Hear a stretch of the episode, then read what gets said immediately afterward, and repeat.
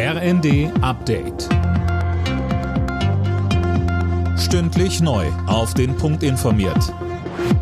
Ich bin Finn Riebesell. Guten Tag. Der Bundesrat hat den Corona-Regeln für die kalte Jahreszeit zugestimmt. Unter anderem muss man damit ab Oktober beim Arzt oder bei langen Zugreisen eine FFP2-Maske tragen.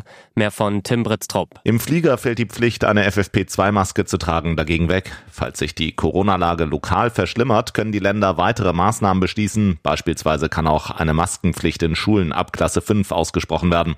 Gestrichen wurde dagegen ein Passus, wonach Corona quasi mit Masern und Cholera gleichgestellt worden wäre. Schüler hätten dann, anders als Erwachsene, nach einer Infektion nur mit einem negativen Test wieder am Unterricht teilnehmen können.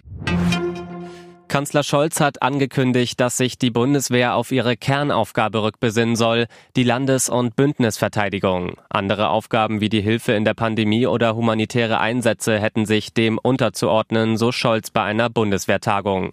Und weiter. Als bevölkerungsreichste Nation mit der größten Wirtschaftskraft und Land in der Mitte des Kontinents muss unsere Armee zum Grundpfeiler der konventionellen Verteidigung in Europa werden, zur am besten ausgestatteten Streitkraft. Das ist das Ziel. Und dass unsere europäischen Freunde und Partner dieses Ziel nicht als Bedrohung empfinden, sondern im Gegenteil als Zusicherung und Versprechen, sollte uns Ansporn sein. Nach der Rückeroberung der Stadt Isium haben die ukrainischen Kräfte dort rund 450 Gräber entdeckt.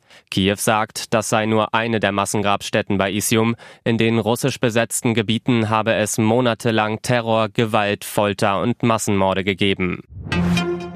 Nach dem sensationellen Sieg im Viertelfinale gegen Griechenland spielt die deutsche Basketballnationalmannschaft am Abend um den Einzug ins EM-Finale. Gegner ist Weltmeister Spanien. Tip-Off ist um 20.30 Uhr. Vorher spielen Frankreich und Polen um das andere Finalticket. Alle Nachrichten auf rnd.de